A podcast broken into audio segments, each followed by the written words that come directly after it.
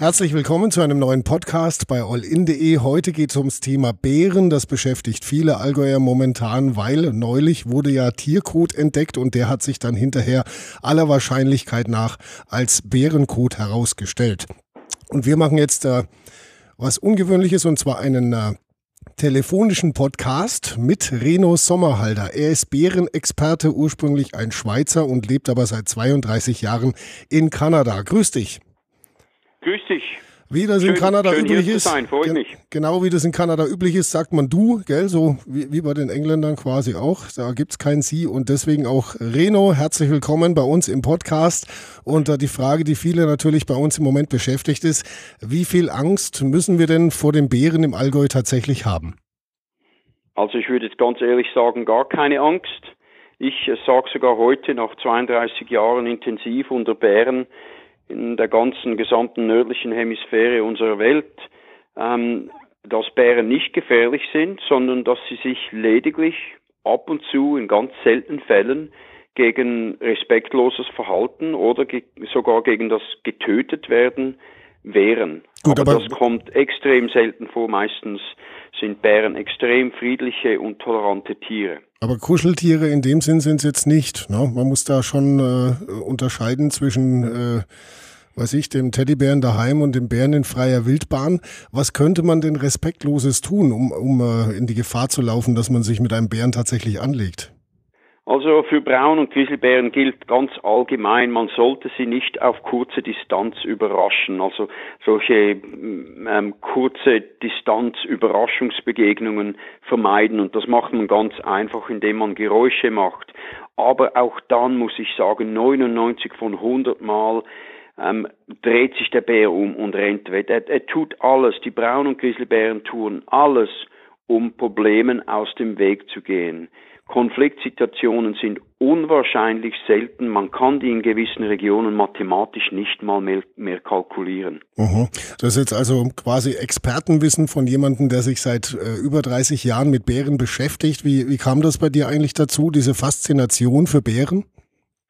Ähm, ich, äh, das, das war, als ich 19-jährig war, ich war zum ersten Mal in Kanada alleine mit dem Zelt unterwegs und hatte keine Ahnung von Wildnis oder Bärenverhalten und natürlich auch nicht mit menschlichem Verhalten während Bärenbegegnungen. Mhm. Und ich, äh, ich hatte da tagsüber eine kleine Schweizer Kuhglocke an meinem Rucksack befestigt. In der Nacht wurde diese Kuhglocke zu meiner Tür, ähm, zu meiner Türenglocke und, ja. und irgendwann mitten in der Nacht. Hat der Bär geklingelt?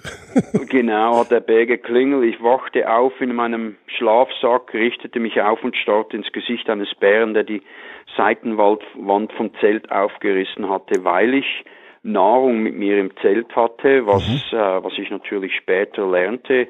Das ist ein großes No-No im Bärenland, ähm, einfach um diese zusätzlichen zusätzliche, das zusätzliche Potenzial zu vermeiden. Mhm. Der Bär und ich, wir haben uns dann angestaubt für eine Sekunde oder zwei und ja. er hat dann glücklicherweise seinen Kopf zurückgezogen und ist wieder abgezottelt. Aber das war so meine Einführung und und von diesem Moment an interessierte ich mich äh, sehr für diese Tiere und, mhm. und, und vor allem hatte ich natürlich auch ein gewisses Angstbild, ein, das Rotkäppchen-Syndrom, wie ich dem sage. Gut, da war es ein Wolf, ähm, aber gilt natürlich für Bären genauso, gell?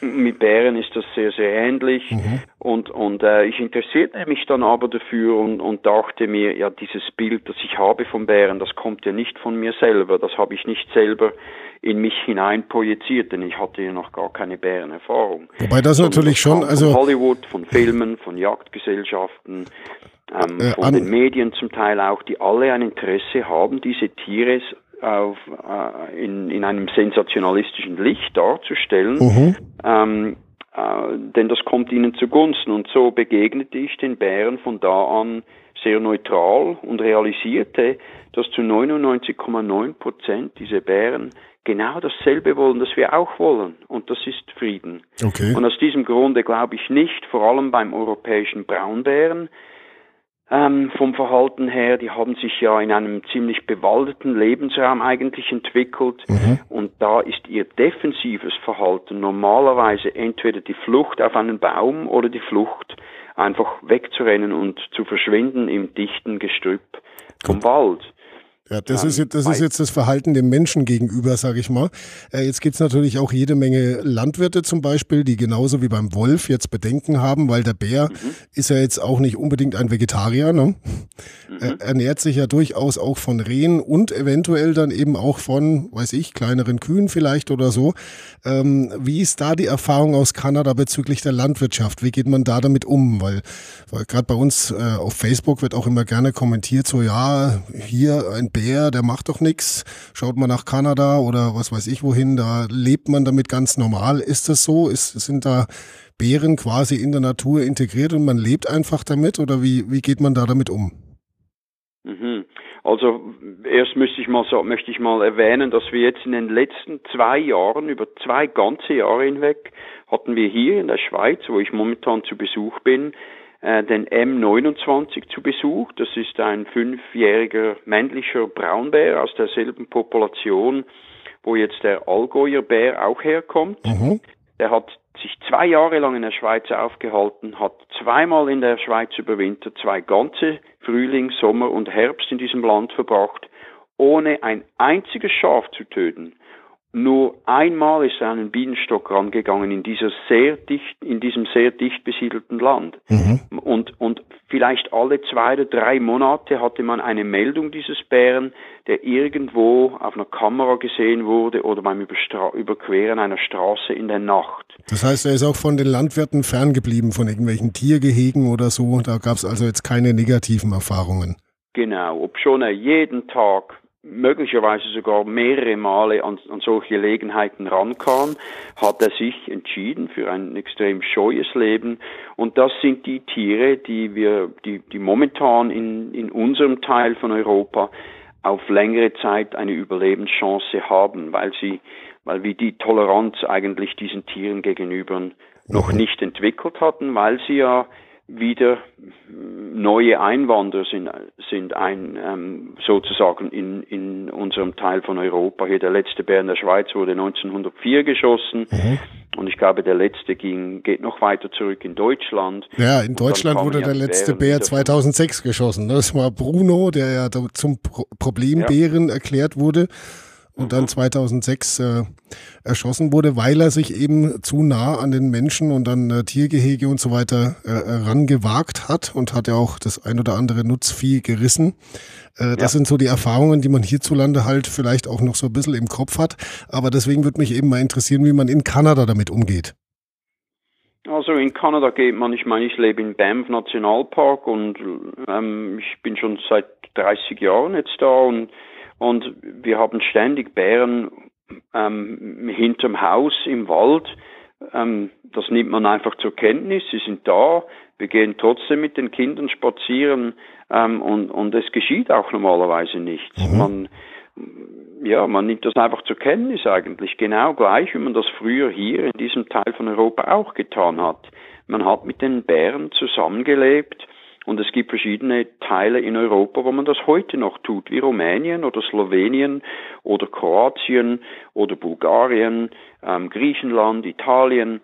Überall da gibt es verschiedene Orte, wo relativ dichte Bärenpopulationen existieren und, und wo auch Schafhirte relativ friedlich mit diesen Tieren zusammenleben. Natürlich gibt es Verlust, aber wir müssen uns natürlich fragen, ist es uns wert, den Bären als Indikator für eine gesunde Umwelt bei uns willkommen zu heißen. Und dafür sind ganz klar einige Änderungen notwendig, wenn wir unsere Verluste unserer relativ neuen Existenz, und damit meine ich diese domestizierten Tiere, ähm, äh, wenn wir da den Verlust vermeiden wollen. Und mhm. es geht ganz klar, wir haben das Wissen und die Technologie heute, um unsere Schafe zu beschützen vor solchen Ein Übergriffen von, von Bären und Wölfen.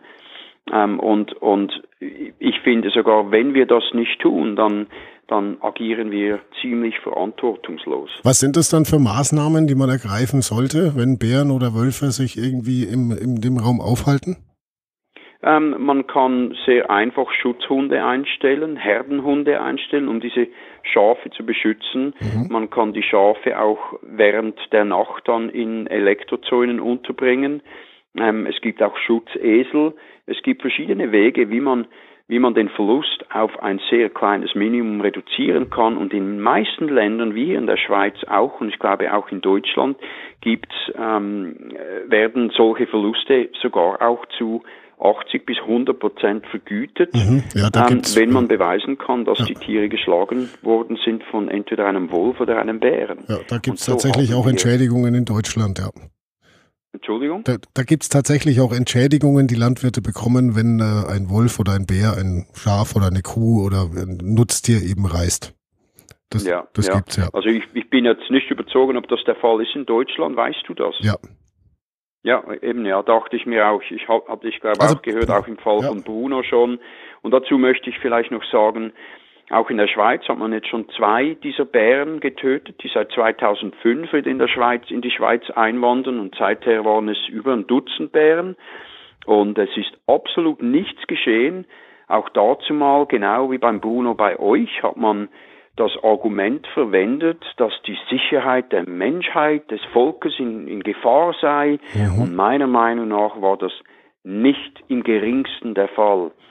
Was den Braun- oder Grizzlybären gefährlich machen kann, ist sein defensives Verhalten. Das heißt, wenn man nahe an ein Weibchen rankommt und unerwartet, überraschend die Jungbären mit sich hat als Beispiel, mhm. dass sie sich defensiv verhalten könnte, weil sie Angst hat um ihre Jungen.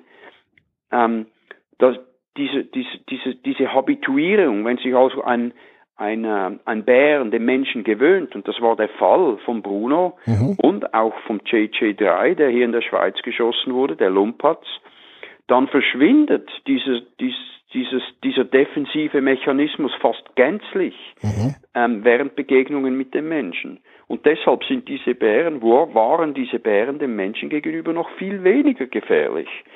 Und und die sind von Natur aus schon sehr, schon sehr scheu und, mhm. und eben nicht sehr defensiv, diese europäischen Braunbären.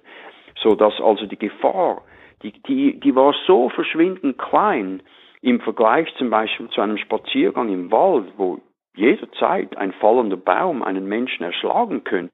Diese Gefahr, ob schon man diese Bäume nie fallen sieht, hm. die ist hundertmal größer als die Gefahr einer Attacke eines Bären. Gut, jetzt äh, hat aber der Mensch ja oft auch vor dem Angst eben, was ihn irgendwie unsicher macht. Deswegen äh, äh, auch, auch der Gedanke, man kann es ja schlecht steuern. Wie, wie soll ich das steuern, wenn, dass ich als Wanderer keinen Bären überrasche? Also ne, ich müsste mich ja ständig quasi umschauen oder eine Weitsicht haben durch den Wald durchschauen. Also ganz vermeiden kann man es wahrscheinlich nicht.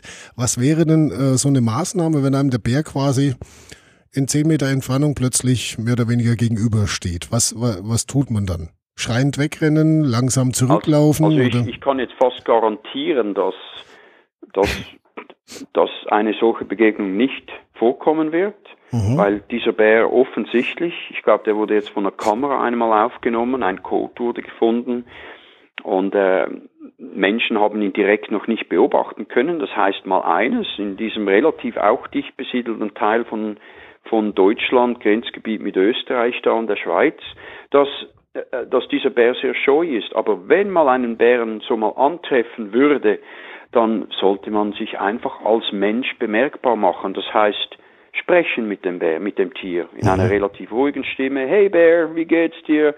Ich bin's nur, ich gehe dir zum Weg raus und dass man dann ein bisschen Distanz zwischen dem Tier und sich selber ähm, ähm, reinbringt und wenn man mal die Distanz hat und der Bär noch nicht geflüstert ist, dann rate ich den Leuten, diese Beobachtung zu genießen. Okay. Denn wann hat man schon das Riesenglück, einem Bären zu begegnen? Und ich kann euch garantieren, dass der Bär keine Attacke starten wird. Also das, ist, ist, tatsächlich so. Dass, die Natur von europäischen ja. Braunbären. Okay, das ist tatsächlich so, dass man mit diesem Bären dann auch reden kann und der einem dann auch anmerkt, ob man aggressiv ist zum Beispiel, oder? Und, und wenn man der Tonfall der Stimme ja. während solchen Begegnungen ist enorm wichtig. Mhm. Bären, ähnlich wie unsere Kinder auch, die wissen genau, was der Intent, also die Meinung hinter unseren Worten ist, auch wenn sie natürlich diese Worte, egal ob man jetzt Deutsch oder Englisch spricht, spielt natürlich keine Rolle, aber der Tonfall ähm, trägt viel mit sich, genau, genau gleich wie das mit anderen Tierarten, mhm. Tierarten auch der Fall ist. Der Tonfall gibt die Energie ähm, ab im Grunde genommen von, von dem, was man eigentlich sucht. Und, und, ähm, und, und das spürt der Bär, das merkt der Bär. Bären sind extrem intelligente Wesen, die haben eine, die leben eine Gefühlswelt auch, die, die der unseren sehr wahrscheinlich in nichts nachsteht. Mhm. Der große Unterschied ist, besteht da eigentlich in Prioritäten. Die versuchen zu überleben. Wir sind schon lange von diesem Pfad abgekommen. Bei uns äh, ist das Überleben schon lange in den in den Hinterhof getreten. Hm. Ähm, das ist natürlich aber jetzt auch was, also es sind ja, äh, soweit ich weiß, auch sehr soziale Tiere, fa familienbezogen letzten Endes, oder?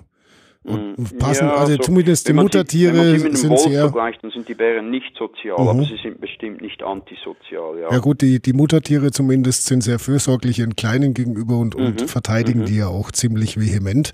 Ähm, jetzt haben wir hier einen Bären mit äh, einer, einer Kotprobe quasi, wo also feststeht, so gut wie zumindest, dass es sich um einen Bären handelt. Äh, ein Bär macht ja jetzt noch keine Population. Das ist jetzt mal ein Bär. Wie wahrscheinlich ist es denn, dass sich, wie man so schön sagt, der Bär jetzt hier wieder ansiedelt? Also dass es äh, sagen wir, auch wieder ähm, mehrere Bären sein könnten. Wird er irgendwo also hingehen, wo es ein anderes Weibchen gibt, oder wird das Weibchen kommen und sagen, hey, da ist ja noch ein Bär? Ja, die Wahrscheinlichkeit ist dafür ist extrem klein. Fast unmöglich, denn all diese Bären, die da wegwandern, das sind Männchen, das sind junge männliche Bären. Das heißt, wenn eine Mutter, ein Muttertier zwei Junge hat, ein, eines davon ist ein Weibchen, das andere ein Männchen, ist es das Weibchen, wenn die sich mal loslösen von der Mutter, das Weibchen etabliert, etabliert sich normalerweise ein Streifgebiet anschließend, überlappend mit dem seiner Mutter, während das Männchen viel weiter wandert und sich weit weg ein Streifgebiet zu etablieren. Mhm. Und deshalb sind das hauptsächlich, sind das nur bisher junge Menschen, die da wegwandern. Jetzt der Nuclei, also der, die, die, die weibliche Population im Trentino, die wächst sehr, sehr langsam in den letzten 15, 20 Jahren. Die hat sich kaum vergrößert vom Anfang dieses Projektes, wo jetzt ungefähr 60 Bären, Bären leben da um, unten ungefähr. Mhm. Und äh, bis dann das erste Weibchen ähm, angrenzend, ein, ein Streifgebiet angrenzend an die Schweiz oder Deutschland etabliert. Das wird wahrscheinlich noch ein paar weitere Jahre geben, gehen, solange das Projekt weiterhin erfolgreich sein wird. Mhm. Ähm, und erst dann können wir erwarten, dass sich dann zum Zeitpunkt, wenn sich dann diese Weibchen Streifgebiete angrenzen an Deutschland oder eben der Schweiz etablieren, dass man dann davon sprechen kann, wenn dann solche Individuen wie jetzt momentan eben im, im äh, Allgäu und dieser Bär, der im Allgäu unterwegs ist, dass sie dann vielleicht bleiben. Also realistisch gesehen ist es dann quasi so, dass äh, dieser Bär dann äh, entweder irgendwann mal abwandert und sich irgendwo ein Weibchen sucht oder dass er halt irgendwie im, im Allgäu weiterlebt und dann irgendwann da stirbt, oder? Wie, wie ist das? Also es ist normalerweise so, dass, dass das Männchen nicht lange an einem Platz bleiben wird, wo es keine Weibchen hat. Der sucht natürlich ähm, paarungsbereite Weibchen während der Paarungszeit und das ist, findet normalerweise zwischen Mai und Juni irgendwann statt. Mhm. Also ich erwarte, dass euer Bär, wenn er überhaupt bei euch überwintert, was gut möglich ist, weil er hat schöne Mischwälder und mit Bucheneckern und, und Eicheln, mhm. alles wunderbare Bärennahrung dass er spätestens im Frühling dann, während der Paarungszeit, wieder abwandert Richtung Süden, um sich ein Weibchen zu suchen, weil die sind doch noch relativ weit entfernt von da oben. Das heißt, äh, es ist sowieso nur vorübergehend, dass er bei uns ist und er wird irgendwann wieder abwandern. Äh, was bis dahin aber auch noch eine große Rolle für viele Allgäuer spielt, ist die Frage nach dem Rotwild zum Beispiel. Also man geht beim Wolf zum Beispiel davon aus, dass wenn es mehrere Wölfe gäbe, dass der dann das Rotwild auch ähm, vertreiben könnte, ähm, in, in vielleicht auch in Gebiete, die dann wieder näher am Menschen sind oder halt äh, äh, ja, den Rotwildbestand halt auch einfach gefährdet? Wie ist das bei Bären? Der Bär ist kein Jäger. Der Bär ist ein Omnivore, sagt man auf Englisch, ein Allesfresser, genau wie wir Menschen auch. Mhm. Bären sind keine klassischen Jäger. Bären nehmen sich ab und zu ein lawinentotes Tier, wenn sie es finden, weil Bären sind ja Stell dir das mal vor, die überwintern, je nachdem, wo sie, wo sie leben, schlafen die zwischen drei bis sieben Monate ganz im Norden von Kanada. Mhm. Deshalb ist der Bär extrem effizient.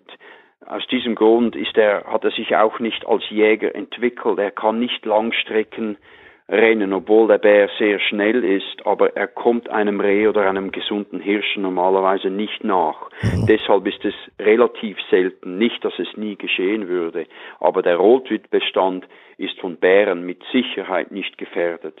Und wenn wir mal die Abschusszahlen der Menschen anschauen, wie viel Rotwild, Schalenwild, das wir jeden Tag oder jede Jagdsaison schießen in Europa, Tausende und Abertausende dieser Tiere, dann glaube ich, dass es auch für Wölfe mehr als genug ähm, Wild hat.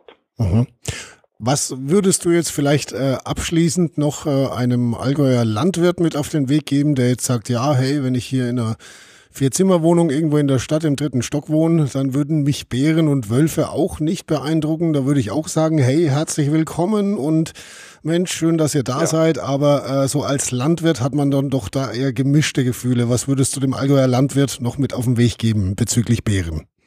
Ja, ich kann einfach nur wiederholen, dass ich seit 32 Jahren intensiv unter Bären lebe, jeden Sommer in den dichtesten Populationen von Bären und dass ich mich auch schon sehr oft in verschiedenen europäischen Braunbärpopulationen aufgehalten habe und dass äh, dass die Bären kein Problem sind. Mhm. Man, man soll, wenn die Bären, wenn, wenn ein Bär in der, in der, in der Gegend ist, dass man das weiß, sollte man ähm, äh, verantwortungsvoll handeln, agieren und die Schafe beschützen mit Herdenschutzhunden. Ähm, äh, es ist ganz klar, für, für, für einen Bär wie der Bruno, ich hatte da auch eine Videoaufnahme gesehen, ähm, wie der in eine Schafherde reingeht, ohne Zaun, ohne Schutzhunde, ohne Hirt, ähm, für, für, für einen Bären, wenn der wirklich Hunger hat und sich den Menschen gegenüber habituiert hat, dann kann es sein, dass er auf Schafe übergrifft, übergreift und für, Scha ähm, für einen Bären sind natürlich Schafe, ein Schaf ist wie Zuckerwatte mhm. auf Beinen, die rennen nicht davon, ja. die haben kein Fluchtverhalten. Da muss er nicht groß und, jagen, und, ne? De deshalb ist es extrem wichtig, ja. dass man, dass man diese Tiere schützt, wenn man den Verlust auf ein absolutes Minimum halten will. Und es funktioniert. Gut, dann sage ich an dieser Stelle vielen herzlichen Dank. Reno Sommerhalder, Bärenexperte aus der Schweiz ursprünglich, seit 32 Jahren in Kanada, ausgewiesener Bärenexperte, momentan auf Vortragsreihe in Deutschland und in der Schweiz.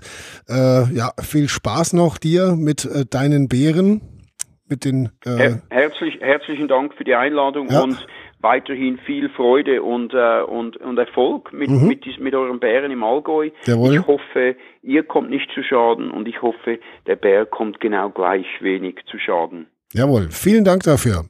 Alles Liebe.